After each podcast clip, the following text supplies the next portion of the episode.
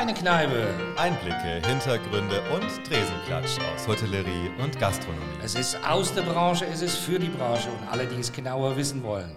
Der Podcast des Hotel- und Gastroverbandes DEHOGA Hessen mit den Moderatoren Duo Michel von Gutem und Julius Wagner. Heute am Tresen mit Robert Mangold. Robert Mangold, herzlich willkommen in unsere kleine Kneipe. Ich sagte nur, der Mann, der zu seiner eigenen Vorstellung ein Klappkärtchen braucht, aber lass mal hören.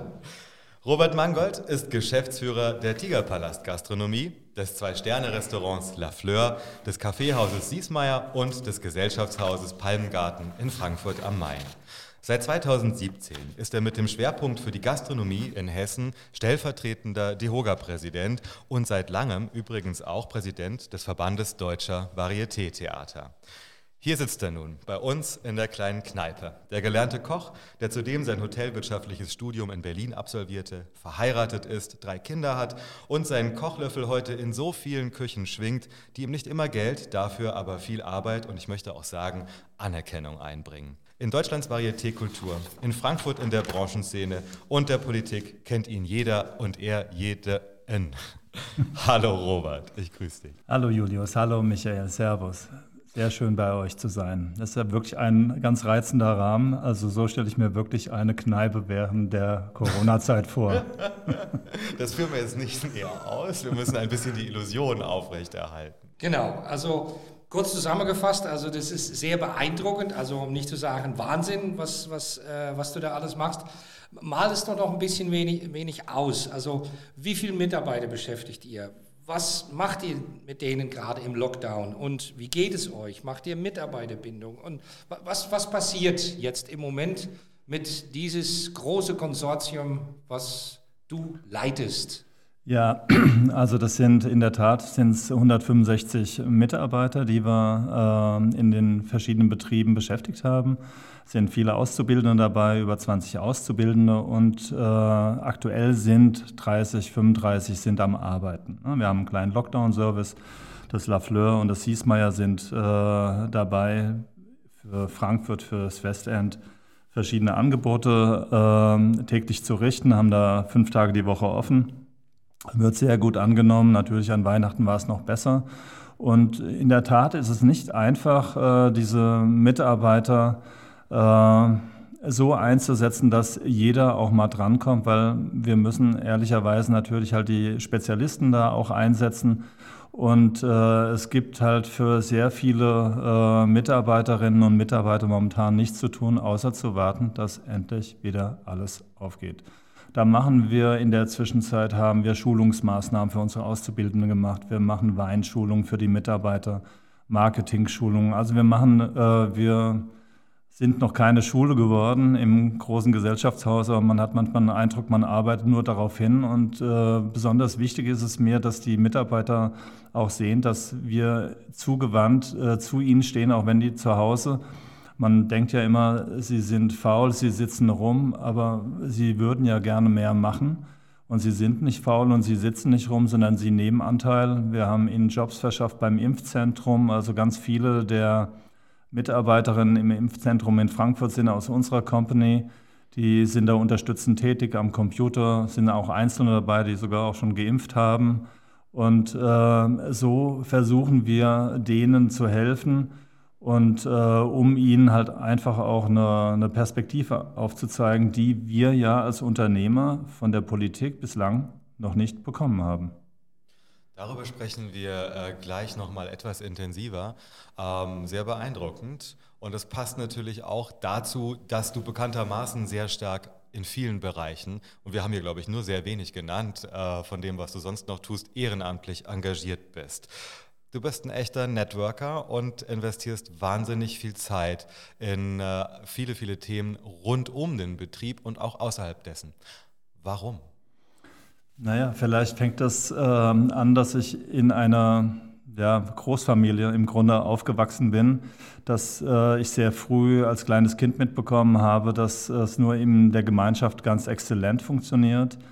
Ich war in jungen Jahren als Sportler in der Regel, also ich habe mehrere Sportarten gemacht, aber meistens waren es Teamsportarten, habe dort gespielt Und sehr früh ist mir klar geworden, schon als kleines Kind, dass es halt gemeinsam am allerbesten geht. Und äh, mein Vater hat mir immer gesagt, werf erstmal einen Groschen mehr ein und erwarte nicht, dass du sofort etwas bekommst. Also das ist das Wesentliche und das ist auch das äh, Gemeinwohl, das sollte weiter gestärkt werden und das heißt nicht, dass ich un, äh, unnötigerweise meine Zeit verplempere. Ich sehe das immer als gut und wohl investiert, wenn wir für den Verband, egal für welchen, ob den Varieté-Theaterverband, das war früher mehr als heute, jetzt in der DEHOGA, dass wir der Politik, der Gesellschaft, aber auch unserer eigenen Branche aufzeigen, dass wir willens sind, uns zu verändern. Ja?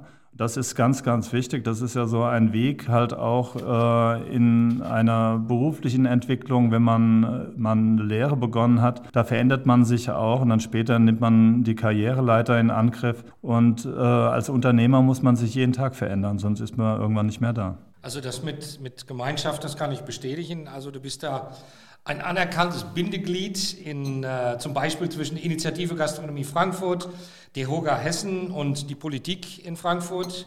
Ähm, von der einen Seite die Frankfurter Gastronomen, auf der anderen Seite das äh, Schlachtschiff DEHOGA und den Politikersprech. Zum Teil natürlich die Frankfurter Gastronomen aus der Szene und Nachtleben.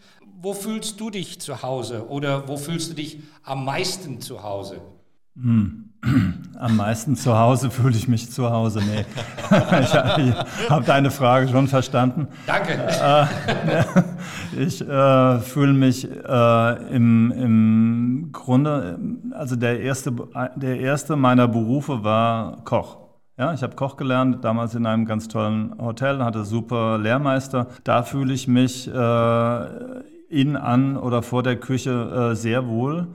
Und von da aus äh, fühle ich mich auch woanders wohl. Immer dann, wenn es darum geht, mit Gesprächen mit äh, wohlmeinten, mit äh, gut aufgestellten Menschen Dinge zu verändern. Äh, in der Hotellerie weiß man, dass das Herz eines, eines Hotels, und ich bin nun halt Hotelbetriebswirt, habe in großen Hotels gearbeitet, das, das Herz eines Hotels schlägt immer in der Küche.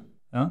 Von da aus äh, geht der Puls aus und äh, das weiß man heutzutage noch mehr, auch in jedem Restaurant. Und ähm, dort lernt man natürlich, auch dort lernt man Networking und dort lernt man vor allen Dingen halt stillschweigend äh, sich miteinander zu verständigen, um die Gäste glücklich zu machen, um dem Kollegen im Service äh, tolle Speisen zu übergeben.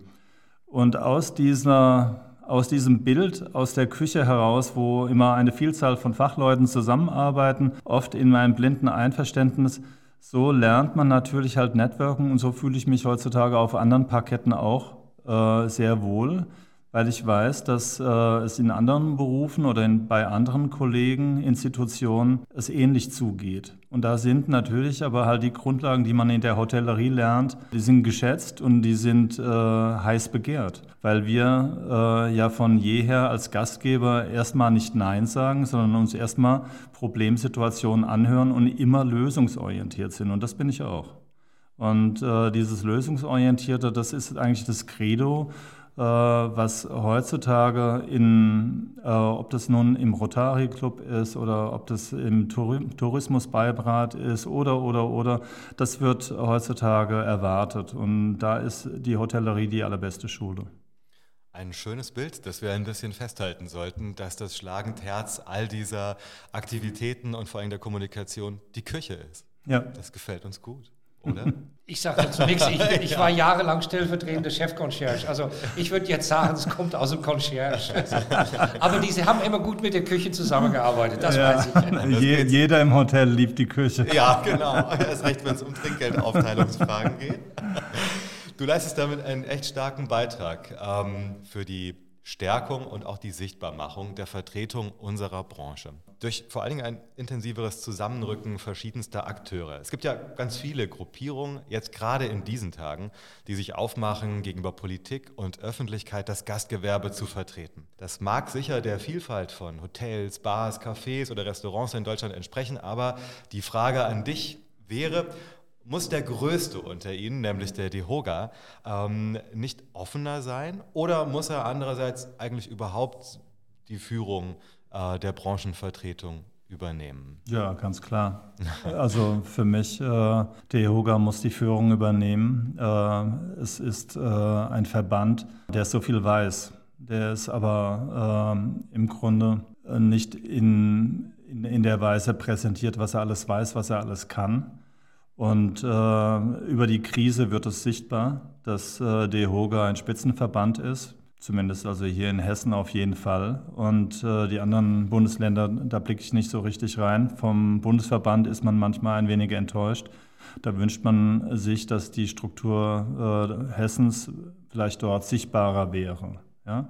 Und offener werden die, die Gastronomie Hessens, also alle die, die nicht Mitglied sind äh, im Verband, die sollten darüber nachdenken, der Hoga Hessen nicht eine gute Heimat für sie wäre. Weil viele Dinge, die hier äh, eine Lösung, eine äh, Informationspolitik äh, beschleunigt, äh, all das, was der, was der, der Hoger Hessen ähm, im Grunde auf den Weg gebracht hat, äh, das wurde das ist schon fast vergessen, man hat sich daran gewöhnt. Ja. Ich kann mich aber noch erinnern, im März, April, Mai, der DEHOGA war für alle das Sprache und die Politik war, glaube ich, hochzufrieden. Äh, dass all dies, was so verschlüsselt und so komisch äh, aus den Ministerien kam, entschlüsselt und transparent aufbereitet wurde und den, den, den Menschen, die ja am Anfang auch erstmal keine Unterstützung erfahren haben, die bekamen über äh, DeHoga Hessen all dies so aufbereitet, dass sie zumindest mal ein bisschen Licht sahen. Und, äh, und sie bekamen Unterstützung auch in der Beantragung äh, Hinweise, was ist richtig, was ist wichtig. Der Politik wurde äh, klar gemacht, äh, wie wir eigentlich funktionieren, weil das ist ja eigentlich immer noch für viele ein, ein Buch mit sieben Siegeln.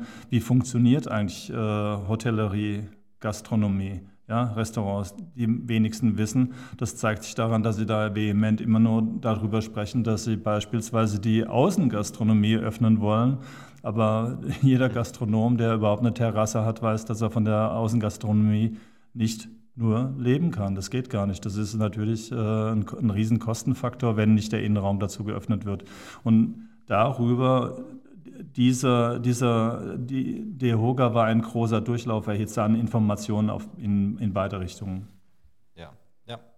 Ähm, das passt, deine, deine äh, kleine Spitze gegen den Bundesverband, die lassen wir jetzt mal so stehen. Aber so und so, glaube ich, erleben wir dich alle zuweilen. Ich dich persönlich auch, übrigens mit ganz großer Freude, nämlich als einen Streitbaren der gerne auch mal provoziert und das, wenn ich das sagen darf, mit einem äh, leicht spitzbübischen Charme, um auch das Gegenüber zu fordern. Du machst dir unter deinen Kolleginnen und Kollegen natürlich auch dann manchmal mit bestimmten Themen nicht nur Freunde. Wenn ich jetzt gerade an äh, den Bericht in der Branchenzeitung der AGZ denke, wo du von der eigenen Zunft forderst, bessere Löhne zu bezahlen und das jetzt auch mitten in der Krise aussprichst. Naja, also wir, ähm, warum steht unsere Branche äh, am Anfang äh, so einer Pandemie so schlecht da? weil es zu wenig Rücklagen gibt, weil wir, das heißt nicht, dass die Kollegen schlecht gearbeitet hätten oder dass sie nicht rechnen können. Wir haben es in den 20 Jahren zuvor versäumt, äh, unsere Preise zu entwickeln, wie es andere Branchen auch gemacht haben. Gut, die bekommen teils auch, auch die Automobilindustrie oder die Luftfahrt oder wer auch immer, die bekamen auch staatliche Hilfe noch größeren Umfangs, aber es hat sich doch halt auch gezeigt, äh, dass wir von unseren Gästen nicht genügend wertgeschätzt werden. Nicht emotional, die lieben uns, die kommen gerne, die unterstützen uns, aber wir müssen ihnen halt auch einfach klar machen, unseren Gästen, dass wir für das, was wir jeden Tag leisten, dass wir ein Äquivalent bekommen, was wir gerne weiterreichen möchten an unsere Mitarbeiter, ohne die wir gar nicht arbeiten können. Und es kann nicht sein, dass der Branchendurchschnitt äh, ein Drittel weniger verdient als der Bundesdurchschnitt. Warum? Also sind wir weniger wert? Sind unsere Mitarbeiter weniger wert? Nein, sind wir nicht. Wir sind genauso systemrelevant, emotional sowieso. Und es gibt wahrscheinlich wenige Branchen, die so beliebt sind. Ja, also sollten wir das fordern. Das war mein Ansinnen, um einfach klarzumachen, dass nach Corona, dass wir äh, auch im Rückblick uns auch neu und besser aufstellen sollten. Also kurz zusammengefasst, selbstbewusster und kaufmännische Preise kalkulieren. Hm. Ja. Du hast inzwischen den Lockdowns, also einen Corona-Aufschlag genommen damals für die Hygienemaßnahmen von deinen Gästen. Das sorgte bestimmt für Gesprächsstoff, oder? Ja, klar. Der eine der hat, hat uns äh, als Wegelagerer oder was auch immer. Gleichzeitig, wenn sie zum Friseur sind, sind sie, haben sie auch die Hygienegebühr bezahlt. Wenn sie nach Italien, nach Frankreich fahren, zahlen sie ein Coperti oder ein Kuvert. Das ist ja international üblich.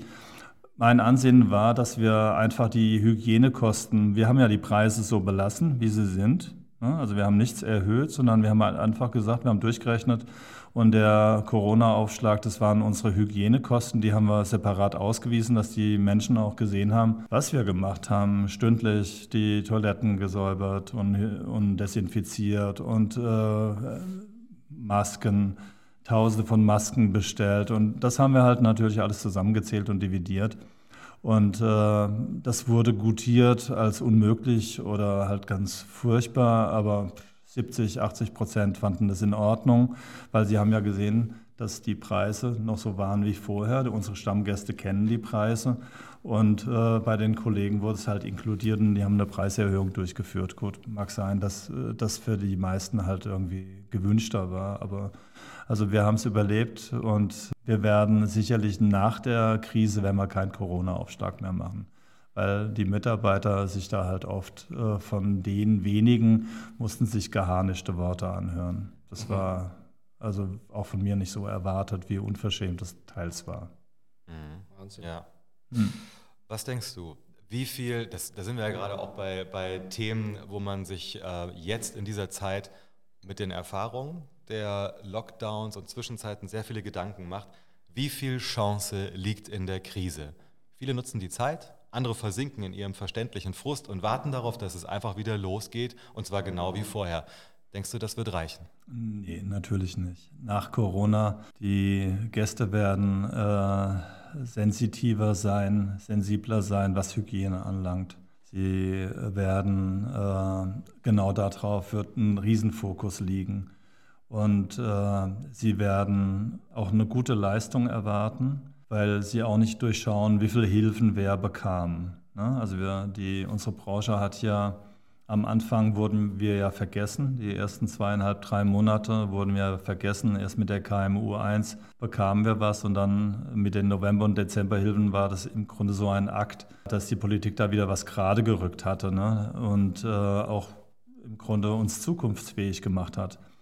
Und äh, wir müssen äh, nach der Krise natürlich darauf achten, weil die Menschen, äh, die Älteren, auch die Jüngeren, wir wissen auch nicht, äh, wie oft wird es in den nächsten Jahren Corona geben.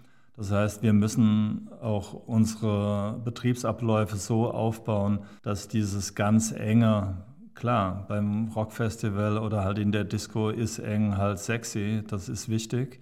Aber in den Restaurationen, in den Hotels bedarf es halt über prüfbare, sichtbare Abläufe, dass wir speziell diese Faktoren und natürlich dann halt auch in der Küche selbst, äh, dass wir uns selbst auch schützen, weil sollte wieder mal irgendwie ein Virus kommen, dass wir nicht gleich Opfer unserer selbst werden. Also das wird der Hauptfokus sein. Ja? Und natürlich, dass äh, wir werden äh, viele Kolleginnen und Kollegen, die jetzt auch schon teils geschlossen haben, die werden nicht mehr da sein. Es werden weitere Betriebe, wenn man den Umfragen glauben darf, werden schließen. Und äh, ich habe den Eindruck, dass äh, wir unsere Leistung so gut herausbilden müssen, indem wir unsere Mitarbeiter schulen, indem wir ihnen auch eine Zukunft aufzeigen. Das war ja vorhin äh, von dir auch erfragt mit dem, mit dem Lohn. Wir müssen ihnen hervorragende Löhne äh, zahlen, weil sonst gibt es auch gar keinen Grund, in unserer Branche zu bleiben weil die Branche hat das Riesennotopfer gebracht und äh, hat auch seine Zukunftsfähigkeit natürlich dadurch nicht gestärkt. Ja? Also die, wir sind wie auch andere touristische äh, Dinge, sind wir äh, für die Politik verzichtbar oder zumindest für das Corona-Kabinett, ähm, die Bundeskanzlerin vorsteht. Und äh, wir müssen aufpassen, dass die Systeme, die großen äh, convenience-gesteuerten äh, Programme, diese Systeme, die sind günstig, sind billig, die setzen immer nur auf Mindestlöhne und die setzen gerade mal auf, auf, auf äh, Nahrungssättigung, äh, dass die uns nicht die wichtigsten Flächen und auch die Einflusszonen wegschnappen. Und da geht es nur über exzellente Qualität. Dazu, dazu ähm, eine beziehungsweise zwei, zwei Fragen. Hat die Politik genug und das Richtige getan bisher für die Branche? Und glaubst du persönlich, abgesehen von allem, was du politisch weißt, dass du stellvertretend für die vielen individuell geführten kleinen Lokalen, unsere kleine Kneipe, die Pandemie überlebt, mit oder ohne die Politik? Also ohne die, ohne die Politik hätten wir nicht überlebt, keiner. Äh, hätten wir nicht äh, diese Unterstützung bekommen, da kann man immer wieder nur Danke sagen, auch wenn einem die eine oder andere äh, Aktion oder gerade jüngst dieser Schaukampf äh, von Laschet und Söder äh, suspekt vorkommt und was, äh, also das kann man gar nicht verstehen, was da teils abläuft und auch das Ringen der Ministerpräsidenten um Vorherrschaft gegenüber äh, Frau Merkel. Aber sie haben uns äh, zukunftsfähig gemacht mit viel Geld. Ja, und äh, wir bekommen weiter Geld. Das Kurzarbeitergeld darf man nicht unterschätzen. Das ist enorm wichtig, weil ohne dieses Geld wären alle unsere Mitarbeiter schon in anderen Branchen oder viele in anderen Branchen oder arbeitslos, wären frustriert. Und die Überlegung ist natürlich, äh, dass die Hilfen spezifizierter hätten stattfinden müssen oder sie sollten auch spezifizierter stattfinden, nicht mehr äh, so pauschal. Ja? Dass ein Unternehmerlohn keine Rolle spielt, ist eine Frechheit. Ja? Die Hilfe ist großartig, das KOG ist elementar und fantastisch. Aber dass wir als Unternehmer äh, im Grunde halt, ich weiß nicht von was leben sollen, weiß ich gar nicht. Und jeder von uns, jeder Unternehmer hat Geld aufgenommen, hat sich irgendwo beliehen oder hat äh, Geld äh, flüssig gemacht, um überhaupt weiterleben zu können. Das geht ja jetzt nun seit 14 Monaten so. Und einen Unternehmerlohn gibt es nicht. Jetzt gibt es einen Eigenkapitalzuschuss in der KMU 3 der ist aber jetzt auch nicht so riesig, ja, weil er deckt ja nun halt auch noch andere Kosten an Positionen ja. ab. Ja. Gut. Ach so, ja. ich war jetzt gerade vertieft. Ja, das dachte, ist, also ich dachte, man kann da so ein bisschen philosophisch werden. Also, aber du hattest noch eine Frage, Julius. Ja, natürlich. Die, äh, die, die anschließende Frage: Was brauchen wir denn dann jetzt deiner Meinung nach ähm, von der Politik, damit Hotellerie und Gastronomie einen belastbaren Grund haben, wieder Vertrauen zu fassen und optimistisch in eine Zukunft zu blicken? Wir brauchen vor allen Dingen einen Fahrplan, der nie da war, der immer noch nicht da war, da ist. Wir brauchen Mut. Wir brauchen also Mut seitens der Politiker und wir brauchen auch von diesen wir brauchen auch von Laschet oder Söder, brauchen wir mal eine Aussage, wie sie aus dieser Krise rauskommen möchten. Also es ist schon für mich äh, schwer verständlich, weil wir haben ja, wenn man das mal in ein Bild fasst, schon länger einen riesen Wasserschaden. Ja? Das Wasser steigt. Ja? Und es wird immer wieder nur ein paar Lappen reingeworfen und das Wasser wird aufgesaugt. Und das Wasser und die Inzidenzen steigen weiter, aber es gibt eigentlich äh, keinen richtigen Fahrplan, keinen richtigen Lockdown. Und wir wissen auch nicht, wie wir ab dem Sommer, wie wir rausstarten. Also das ist auch immer wieder sehr viel Flickschusterei und das ist das, was auch dann wiederum an den Nerven äh, der Mitarbeiter, der Kollegen, der Unternehmer zehrt, insgesamt der gesamten Gesellschaft. Wobei wir wissen ja, 85 Prozent haben mit der Pandemie existenziell wenig zu tun. Ja? Und das sind halt äh, wir zentral als Branche und drumherum natürlich halt auch Luftfahrt, Tourismus. Und wir brauchen einen Plan, wir brauchen äh, wirkliche Steps und wir brauchen auch eine, eine, eine Strukturhilfe. Wir müssen sehr viel mehr wissen, um als Unternehmer in den nächsten einen Zwei-Jahres-Plan für uns zu machen, ob wir auch äh, weiter arbeiten können oder ob wir gegebenenfalls schließen müssen. Ja? Also man lässt uns doch äh, damit alleine und ich empfinde es immer wieder äh, auch verständlich, wenn unsere Banken uns nach äh, Budgetplänen fragen. Ich kann dann aber immer wieder nur zurückgeben, ich kann Ihnen eigentlich da keinen Budgetplan machen. Mhm. Aber das, das drückt das im Grunde aus und da beißt sich die Katze in den Schwanz. Ne? Ja. ja, das Budgetplan kann man auch von dem Bruder Grimm schreiben lassen, weil das ja. ist genauso ein Märchen dann wahrscheinlich. Ja, schwierig, ja.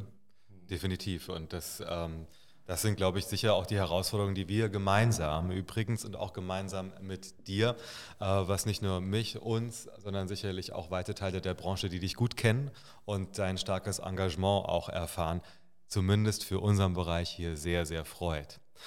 Lieber Robert.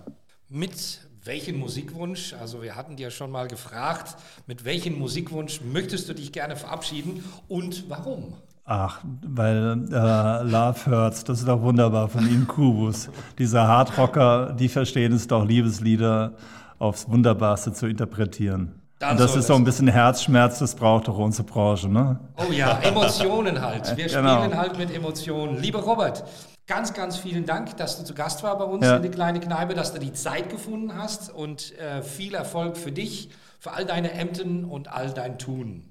Ganz, ganz vielen Dank auch von meiner Seite. Ich danke euch. War wunderschön, mit euch zu plaudern hier an eurem tollen Tresen. Dankeschön. Ja, also, tschüss. Ciao, ciao. Ciao. Wer uns folgen möchte, abonniert uns auf einen unserer Kanälen und Fragen und Bemerkungen und Themenvorschläge sendet ihr uns unter podcast.dehoga-hessen.de. Bleibt positiv gestimmt und bis ganz bald in unserer kleinen Kneipe.